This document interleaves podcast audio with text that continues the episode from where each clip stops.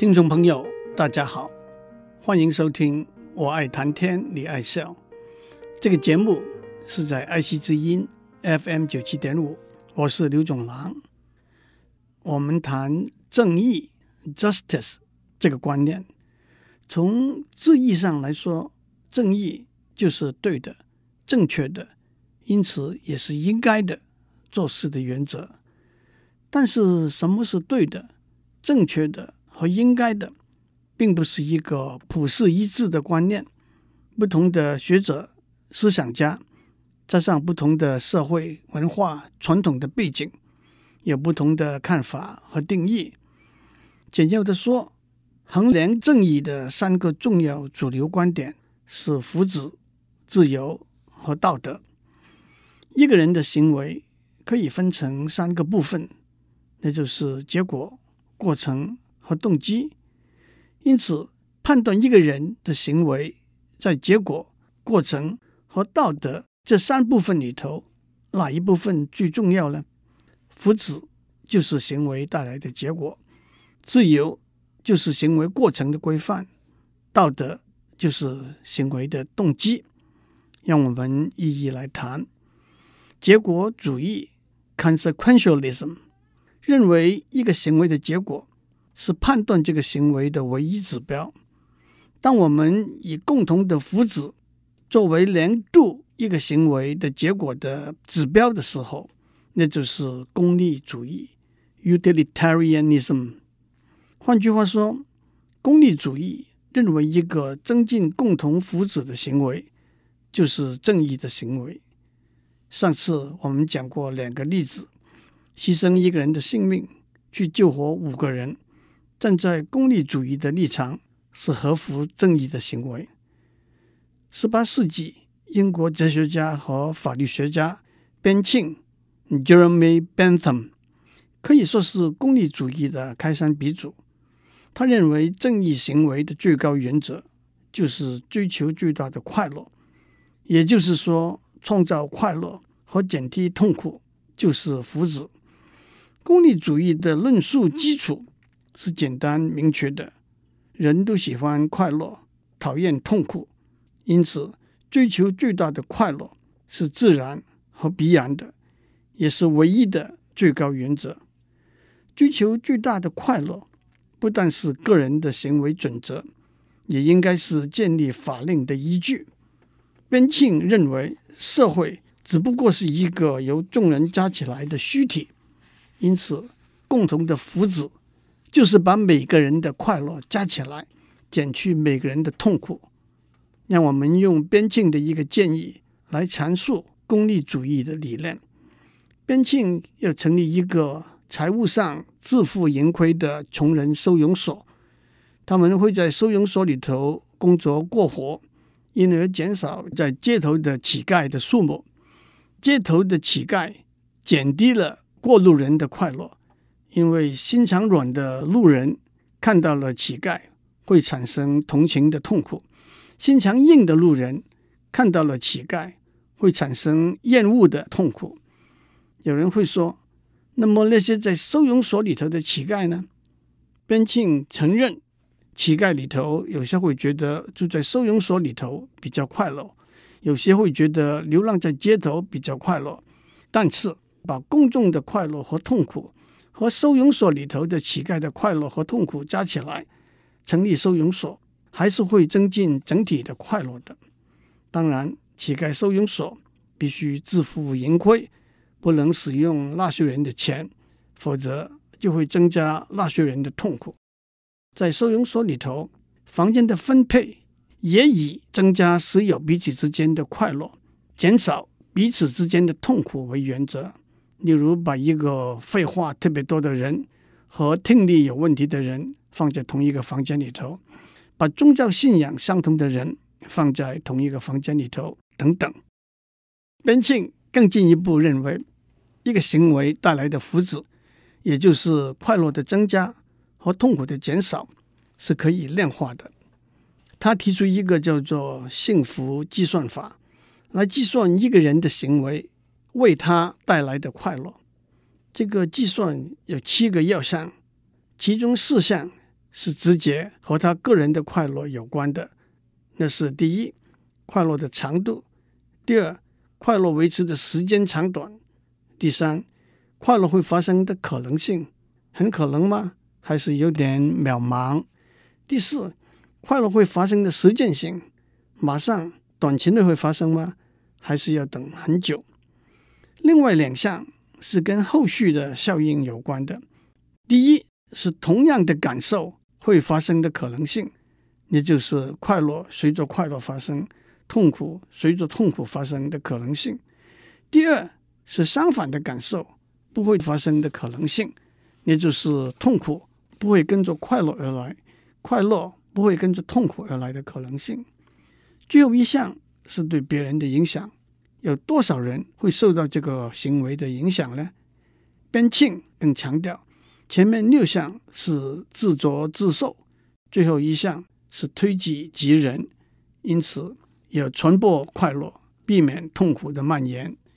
边沁的功利主义有两个被认为重大的弱点：第一，功利主义忽视个人的权利；功利主义计算快乐满足的总和，因此个人的快乐满足很可能是总和里头小小的一部分，因而个人的权利就会被侵损了。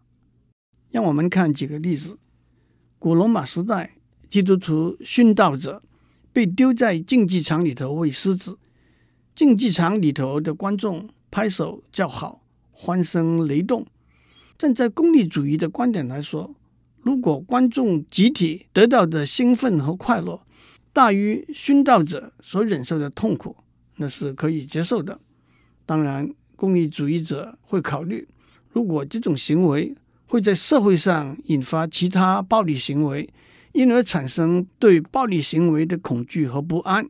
当这种恐惧和不安大于殉道者被狮子吞噬带来的兴奋和快乐的时候，禁止把基督徒在竞技场上喂狮子的可能是存在的。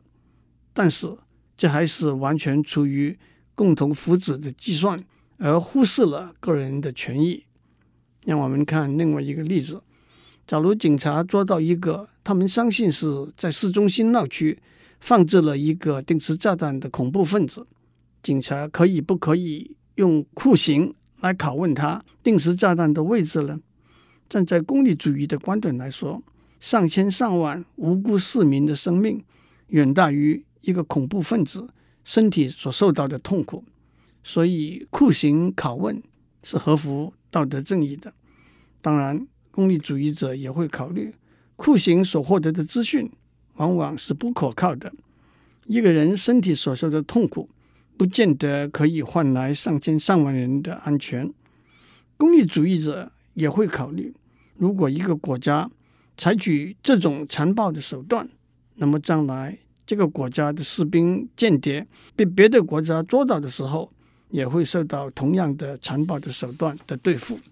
这都是不采用残暴的手段来拷问一个恐怖分子的理由，但是这都是基于功利主义的考量，没有把恐怖分子个人的人权列入考量。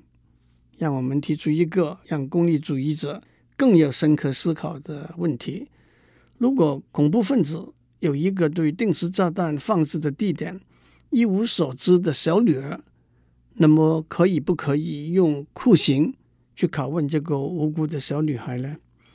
功利主义的另外一个弱点是他企图用一个简单的数字来量度共同的福祉，牺牲一个人去救活五个人，就纯粹是因为五大于一。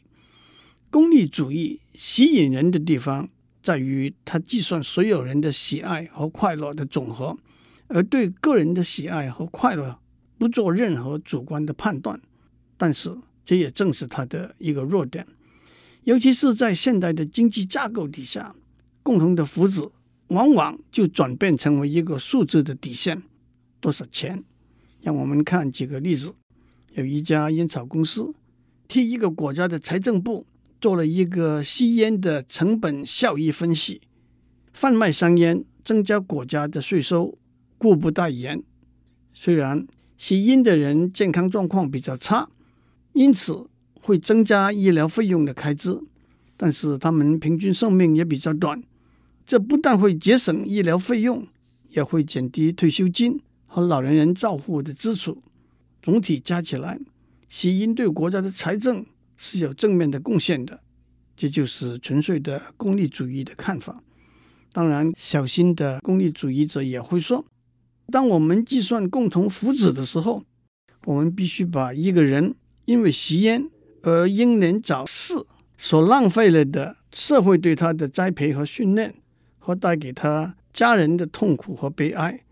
但是，这还是完全忽略了生命的宝贵和尊严。一九七零年代，美国福特汽车公司有一个款式的小汽车，销路非常好，但是它的油箱的设计有瑕疵。当在后面被别的汽车撞上的时候，油箱容易燃烧，已经有超过五百人因此丧生，还有更多的人被燃烧受伤。后来发现，福特汽车公司早就已经知道这个问题，而且也知道。只要加装一个十一块美元的装置，就可以提高油箱的安全性。但是福特汽车公司做了一个计算，以一千两百五十万台汽车计算，加装这个装置的成本是一亿三千多万美元。如果漠视这个危险，死亡的人的总数估计为一百八十人，燃烧受伤的人的总数也估计为一百八十人。如果用死亡的代价是二十万美元，燃烧受伤的代价是六万七千美元来算，再加上被燃烧破坏的汽车的价值，一共不到五千万美元。因此，福特汽车公司决定不加装这个安全装置。这也是功利主义，只注意金钱的底线，而忽略了生命的宝贵的弱点。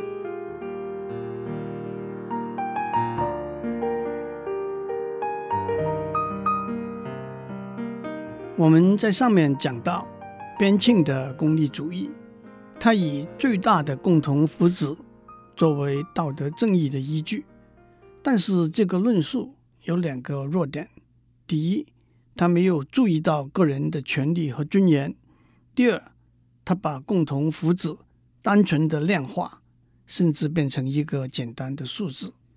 英国哲学家米尔 （John Mill）。传承了边沁的功利主义，也同时回应上面所指出的弱点。首先，米尔认为功利主义的基本理念是快乐，是人类唯一内在的本能的愿望。大家很容易接受和理解，快乐是人类一个内在的本能的愿望。但是，为什么可以说是唯一的呢？自由。美德、尊严也不都是内在的本能的愿望吗？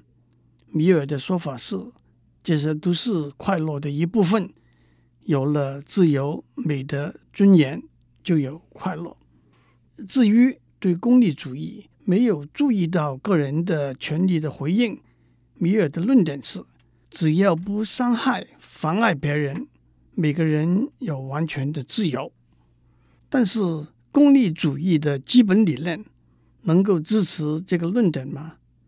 举一个例来说，假如大多数的人对一个少数人信奉的宗教不认同，那么禁止这个宗教会给许多人带来很多的快乐，虽然同时被剥夺了信仰自由的少数人会非常不快乐。那么在功利主义的基本理念之下，这个行为是否是合乎正义的原则的？那可不是违反了每个人只要不伤害、妨碍别人，每个人就有完全的自由的论点吗？米尔解套的说法是：当我们讲功利，我们必须看得广、看得远，不是只看一个单一事件，不是只看短暂的目前。因此，从长远来说，尊重个人的自由会带来巨大的共同的快乐，打压少数人的意义虽然会带来局部短暂的快乐，却反而减低长远的共同的快乐，因为不同的意见可能最后会被证明是对的。即使不是如此，不同的意见可以给目前被大多数人接受的意见严峻的考验，帮助大家深入了解目前被大多数人接受的意见，找出其中可能的错误和瑕疵，而且最低限度，不同的意见会给社会带来开放的能量和活力。除了在不伤害、妨碍别人的前提之下，每个人有完全的自由的论点之外，米尔更进一步说，正义包括每个人有不被别人伤害、妨碍的权利。不过，功利主义的基本理念。是不是足以支持这个论点，还是有讨论商榷的地方。至于功利主义把共同福祉单纯的量化的弱点，米尔认为快乐有高低的层次，功利主义是可以分辨高低层次的快乐的。边沁笼统地认为，快乐就是快乐，痛苦就是痛苦，快乐或者痛苦是没有质的分别的。有人喜欢听古典音乐，有人喜欢听流行歌曲，有人喜欢听黄梅调，有人喜欢听歌仔戏。他们得到的快乐只有量而没有质的分别。在这个前提之下，的确，共同的快乐是可以简单的把每个人的快乐加加减减，单纯的量化，甚至成为单一的一个数字。但是这个论点是有瑕疵的。古罗马时代，把基督徒殉道者为狮子，虽然带给竞技场里头旁观的罗马人大量的兴奋和快乐，但是这是变态的兴奋和快乐。这也是斗牛、斗狗、斗鸡、斗蟋蟀，或者被禁止、最低限度不被多数的人认同的原因。正如我们上面说过，米尔解套的说法是。快乐有高低层次的不同，而且这个高低层次的判断是非常简单的。如果所有经验过两种不同的快乐的人，多数的人喜欢某一种快乐，那么就是比较高层次的快乐。这个说法的优点是它没有脱离功利主义共同快乐的范畴，因为它还是依赖共同的意见来对不同的快乐加权。但是米尔的说法。也有一个明显的瑕疵，多数人选择的快乐，往往可能是从某一个观点来看低层次的快乐。许多人选择垃圾食物，而不选择清淡的素食，虽然他们知道从健康的观点来看，清淡的素食带来比较高层次的快乐。许多人选择看八卦新闻的杂志，而不选择阅读名作家写的游记传记。虽然他们知道，从心灵成长的观点来看，名作家写的游记传记会带来比较高层次的快乐。面对这个批评，米尔也有他的回应。他说：“判断和选择往往是不一致的。一个人明明知道清淡的素食和名作家写的游记和传记是比较高层次的快乐，但是他会选择垃圾食物。”和八卦杂志，这是因为他的品味比较低，可以从比较低层次的快乐得到满足。他甚至说，做一个不满足的人，胜于做一个满足的猪；做一个不满足的苏格拉底，胜于做一个满足的笨瓜。但是当米尔谈到品味的时候，他又跳出了功利主义的范畴了。让我把我这两个礼拜讲的。做一个总结，正义的定义有三个重要主流的观点，那就是福祉、自由和道德。功利主义就是以增进共同福祉作为正义行为的依据。我们讲了功利主义两个宗师边沁和米尔的论述，他们的论述言之成理，但是也有不完整的地方。这是做学问功夫死守一个观点。而不愿意融入其他观点的缺点。下一次我们会接下去谈另外两个观点：自由和道德。让我指出，在中国思想里头，墨子被认为是功利主义的代表人物。墨子是战国时代的人，存墨的时间是公元前四百年左右，比孔子晚了大约一百年。墨子对正义的定义就是他有名的两句话：“兴天下之利，除天下之害。”这也不正是追求共同的快乐，减低共同的痛苦吗？墨子更进一步指出，为天下兴利除害的方法，就是兼商爱、交商利，那就是博爱和互利。相反的，孔子和孟子都把义和利分开来。孔子在《论语》里头说：“君子知道的是义，小人只知道利。”孟子在《梁惠王将句》里头也说：“只要讲仁义就够了，何必讲利呢？”这个我们以后再好好的解释讨论。祝您有个充满了高层次的快乐的一天。